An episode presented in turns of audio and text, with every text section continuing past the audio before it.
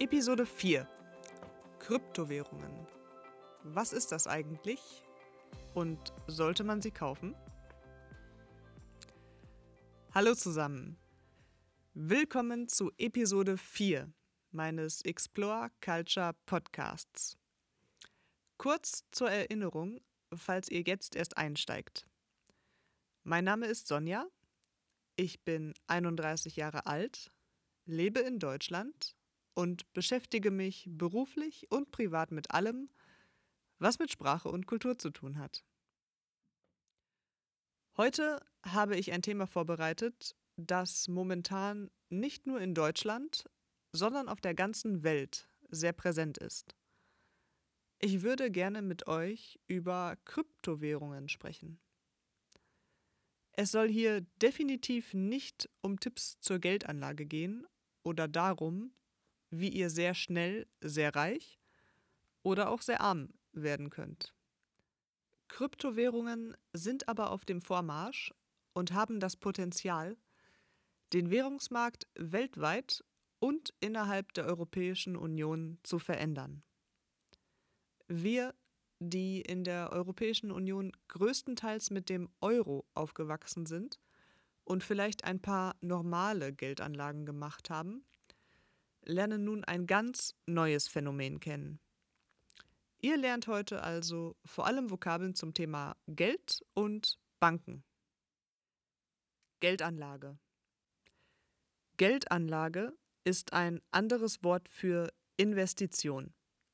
Man legt sein Geld in verschiedenen Formen an, anstatt es auszugeben.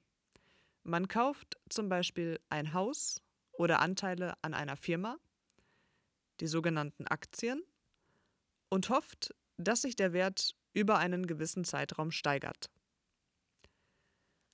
Außerdem möchte ich euch ein wenig darüber erzählen, welches Verhältnis die Deutschen zu ihrem Geld haben. Generell kann man zunächst sagen, dass die Deutschen ihr Geld eher konservativ, also zurückhaltend anlegen. Sie sind nicht besonders mutig, was Geldanlage betrifft. Laut einer Statistik eines privaten Instituts bei 2000 befragten Haushalten gab mehr als die Hälfte an, ihr Geld auf normalen Konten oder Sparbüchern zu lagern. Danach kommen Versicherungen oder Immobilien. Aktien sind noch ein wenig weiter hinten. Man kann also feststellen, dass die Deutschen ihr Geld dort lagern, wo es sich relativ wenig vermehrt, mal abgesehen vielleicht von Immobilien oder Aktien. Aktien, wie gesagt, Aktie ist das Synonym für ein Wertpapier. Es ist ein Anteil an einem Unternehmen, welches man erwerben kann. Die Gründe dafür sind relativ komplex und hängen mit dem Verhältnis der Menschen zum Geld an sich zusammen. Grundsätzlich schätzen die Deutschen eine konservative Wertanlage. Sie haben Angst davor, dass das angelegte Geld an Wert verlieren könnte und vertrauen daher nur sehr wenigen Formen der Geldanlage. Nun muss man sagen, dass dies nicht ganz falsch ist, wenn wir an die Finanzkrise 2008 zurückdenken, als auch viele deutsche Banken pleite gegangen sind und nur mit der Hilfe der Regierung gerettet werden konnten. Pleite gehen. Ich hatte euch schon in der Folge zuvor das Wort in Insolvenz gehen erklärt. Pleite gehen meint im Prinzip etwas Ähnliches, nämlich, dass man nicht mehr in der Lage ist, seine Rechnungen zu bezahlen. Allerdings ist Pleitegehen eher Umgangssprache. Die Deutschen lieben Beständigkeit und Sicherheit. Diese beiden Werte sind ihnen im Alltag wichtig. Daher ist es nicht überraschend, dass sie auch bei der Geldanlage Sicherheit wollen. Jeder Kunde einer Bank hat einen Berater bei dieser Bank, der ihm entsprechende Produkte verkauft. Oftmals wird dann gesagt, dies sei besonders sicher und man habe dann später im Alter etwas Beständiges. Ein typisches deutsches Produkt der Finanzindustrie ist der sogenannte Bausparvertrag. Banken verkaufen diese Verträge an ihre Kunden und diese zahlen wiederum einen vereinbarten Betrag ein. Nach einer festgelegten Zeit oder einer erreichten Summe wird das Geld inklusive Zinsen ausgezahlt und man kann es für eine Immobilie verwenden. Zins. Zins ist der prozentuale Betrag, den man für Geld erhält, das man bei der Bank spart. Oder eben der prozentuale Betrag, den man zahlen muss, wenn man sich Geld leiht. Zinsen muss man also entweder zahlen oder man bekommt sie. Wie also kommen wir jetzt zu den Kryptowährungen? Was ist das eigentlich und steht das nicht eigentlich total im Gegensatz zu der Sicherheit, die wir so gerne wollen? Am 9.3.2021 erklärte die Börse in Frankfurt am Main, dass sie den Handel mit Kryptowährungen nicht nur ermöglicht, sondern auch noch ausbauen will. Bereits seit Juni 2020 kann man an der Frankfurter Börse mit Bitcoin handeln, der bekanntesten und aktuell zu diesem Zeitpunkt auch teuersten Kryptowährung. Börse. Die Börse ist der Handelsplatz, an dem man mit Aktien und anderen Formen der Geldanlage handelt. Die Börse in Frankfurt am Main ist die bekannteste in Deutschland. Es gibt aber auch in weiteren Städten Börsen, wie zum Beispiel Stuttgart, Düsseldorf oder Hamburg. Wenn also sogar die anerkannte Frankfurter Börse nun den Handel mit Bitcoin und in Zukunft auch mit weiteren Kryptowährungen, wie zum Beispiel Ethereum, ermöglicht, muss dann nicht etwas dran sein an dieser Technik? Und wo wir gerade über Technik reden, wie funktioniert das überhaupt mit den Kryptowährungen? Nehmen wir das Beispiel von Bitcoin, einfach weil es das bekannteste ist. Bitcoin ist eine digitale Währung, ein digitales Zahlungsmittel. Es existiert nur als Datensatz. Eine weitere Besonderheit ist, dass es direkt zwischen zwei Personen gehandelt werden kann. Ich kann zum Beispiel einen Bitcoin an eine weitere Person schicken. Für diese Aktion benötige ich keine Bank, anders als beim Euro, beim Dollar oder beim britischen Pfund zum Beispiel. Die traditionellen Banken spielen also in der Welt von Bitcoin oder Kryptowährungen allgemein keine Rolle. Sie können den Wert von Bitcoin nicht beeinflussen und auch keine Kosten für ihre Dienstleistungen erheben, da sie nicht gebraucht werden. Aber dennoch, wie schicke ich denn nun Bitcoin von einer Person zur nächsten? Dafür braucht man eine sogenannte Wallet. Wallets sind digitale Geldbörsen. Oder man könnte auch sagen, digitale Portemonnaies. Über entsprechende Software könnt ihr so eine Wallet eröffnen, Bitcoin in diese Wallet packen und diese dann an eine weitere Person senden, die ebenfalls eine Wallet besitzt. Soweit, so gut. Wahrscheinlich fragt ihr euch aber jetzt, wo kommen denn die Bitcoins her? Wer macht die Bitcoins? Wer erschafft sie? Erschafft werden die Bitcoins von den sogenannten Minern. Auf Deutsch würde man Schürfer sagen. Die Miner lassen ihre Computer komplizierte Rechenaufgaben lösen. Am Ende dieser Rechenaufgabe steht die Verteilung von Bitcoin an die Miner. Die Rechenaufgaben beinhalten übrigens das Lösen von sogenannten Blöcken, in denen die Transaktionen der Nutzer gesammelt sind. Von diesen Blöcken wiederum kommt das Wort Blockchain, was ihr sicherlich als englischen Begriff schon einmal gehört habt. Ihr könnt euch zusammenfassend merken, ein Bitcoin ist das Ergebnis von vielen Rechenaufgaben, welche von Computern gelöst werden. Je mehr Miner sich daran beteiligen, desto mehr Bitcoin werden erzeugt. Das alles ist natürlich sehr abstrakt und nur schwer zu verstehen. Bitcoin ist zwar ein transparentes, also öffentliches System, da jeder die Programmierung einsehen kann, aber wer von uns normalen Leuten versteht das schon? Dennoch erlebt Bitcoin gerade einen Aufschwung. Die Nachfrage ist sehr hoch. Haben die Leute etwa genug von der vorsichtigen Geldanlage? Sicherlich muss man sagen, dass momentan der Hype um Bitcoin sehr groß ist. Der Preis ist hoch und viele Leute fragen sich, ob man damit nicht wirklich sehr schnell sehr reich werden kann. Die Antwort ist, man kann schnell viel Geld verdienen, man kann aber auch genauso schnell das komplette Geld wieder verlieren.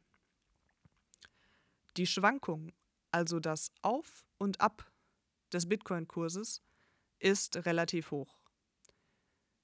Dies wäre bei normalen Aktien an einer Börse in diesem Umfang eher nicht der Fall, da der Markt ja reguliert ist. Reguliert sein dieses Passiv kommt vom Verb regulieren. Das bedeutet, etwas wird durch eine Instanz gesteuert, gelenkt, es unterliegt Regeln. Banken regulieren zum Beispiel die Menge an Geld, die es gibt. Manche Banken wiederum müssen vom Staat reguliert werden, wie zum Beispiel nach der Finanzkrise 2008. Was also sind Argumente für die Nutzung von Bitcoin? Was sind die Vorteile? Zunächst kann es ein Vorteil sein, dass keine Bank eingebunden ist. Banken sind, wie die Vergangenheit zeigt, leider auch nicht die vertrauenswürdigsten Institutionen. Sie wirtschaften natürlich im eigenen Interesse, nicht immer im Interesse ihrer Kunden. Außerdem verlangen sie für bestimmte Aktionen hohe Gebühren, also Geld. All dies ist bei Bitcoin nicht notwendig.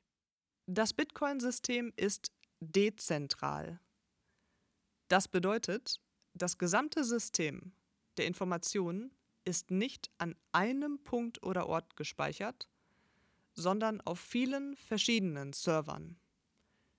Dies macht es stärker gegenüber Angriffen von außen. Das Bitcoin-System ist außerdem transparent. Jeder kann einsehen, wer an wen Bitcoin gesendet hat und wie viel. Weiterhin ist es weltweit nutzbar und relativ einfach. Man braucht nur einen Internetzugang. Ein weiterer Aspekt, der wirklich interessant ist, ist, dass Bitcoin knapp ist. Es ist limitiert. Knapp. Das Adjektiv knapp kommt vom Substantiv Knappheit. Es bedeutet so etwas wie begrenzt, limitiert, nicht ausreichend vorhanden. Rohstoffe wie Öl, Gold oder Diamanten sind zum Beispiel sehr knapp. Es gibt eine genau festgelegte Menge, nämlich 21 Millionen Bitcoin. Sobald diese alle gemeint, also geschürft wurden, gibt es keine weiteren. Wie wir alle wissen, ist Knappheit oftmals eine Garantie für Wert. Schaut euch einfach mal ganz normale Beispiele aus dem Alltag an. Sneaker zum Beispiel werden oft limitiert produziert und dann zu sehr hohen Preisen verkauft. Aber warum steht Bitcoin eigentlich so in der Kritik? Gerade auch hier in Deutschland melden sich immer wieder Experten, die vor dem Bitcoin warnen. Sie sprechen von einer sogenannten Blase, die bald platzen werde, wie 2008 und die hauptsächlich durch die allseits bekannte Fear of Missing Out bestärkt wird. Der Freund eines Freundes erzählt wiederum einem Freund, er sei damit reich geworden. Die Nachricht verbreitet sich schnell, alle haben das Gefühl, sie verpassen eine einmalige Chance, wenn sie jetzt nicht auch in Bitcoin investieren. Ein großer Kritikpunkt, der hier definitiv genannt werden muss, ist der Stromverbrauch. Für die eben beschriebenen Leistungen, die von den Computern ausgeführt werden, ist eine enorme Menge an Strom notwendig. In Zeiten von Klimawandel und der Diskussion um Umweltschutz wirkt Bitcoin eher schädigend. Und das ist er auch. Die benötigten Strommengen sind nämlich sehr groß.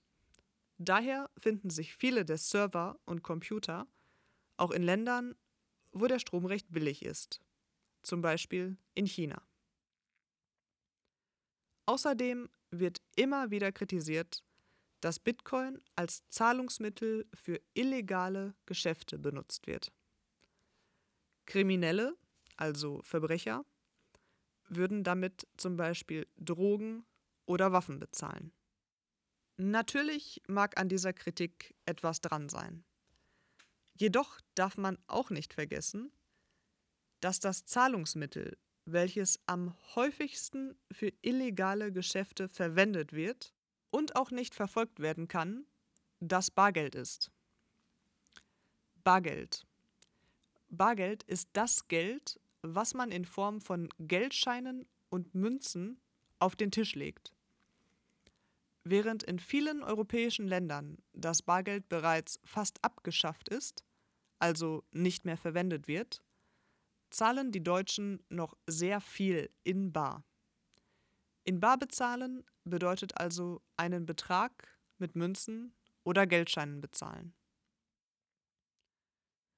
Es ist also am Ende sehr schwer zu beurteilen, ob man sein Geld in eine Kryptowährung investieren soll oder nicht. Am Ende muss dies jeder selbst entscheiden.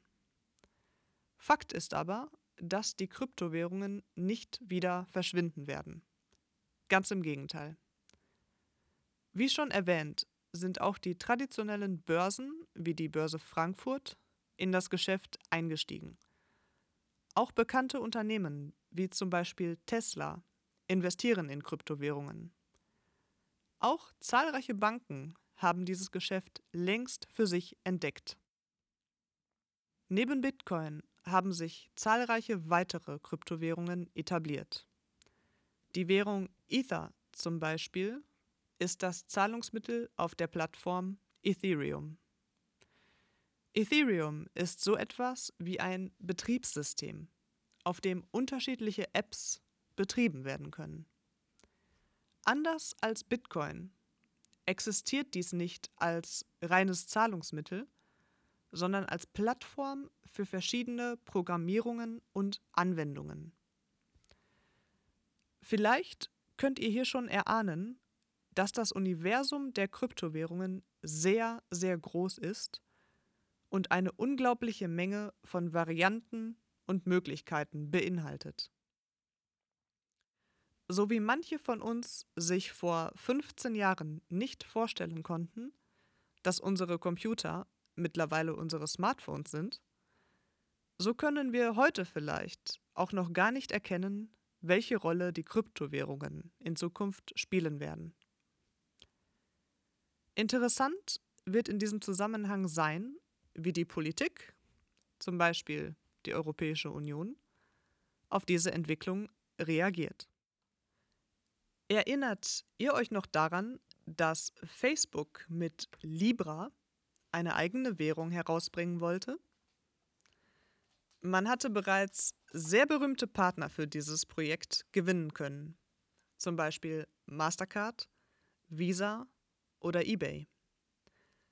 Am Ende entschieden jedoch die Finanzpolitiker der USA, dass Libra keine Zulassung, also keine Erlaubnis als Zahlungsmittel erhält. Auch Politiker der EU, zum Beispiel der deutsche Finanzminister Olaf Scholz, sagten damals, dass die Einführung einer Währung nur durch einen Staat geschehen dürfe, nicht durch ein privates Unternehmen. Am Ende verließen die Partner Facebook und Libra wurde zumindest bisher nicht realisiert. Es bleibt also spannend, wie sich der Markt mit Kryptowährungen entwickeln wird. Leider verpassen wir in Deutschland im Vergleich zu den skandinavischen Ländern zum Beispiel immer wieder Trends und Technologien, weil wir so an den Dingen hängen, die wir schon kennen und nutzen. Neue Mittel zuzulassen und uns auf etwas Neues einzustellen, fällt uns nicht immer leicht.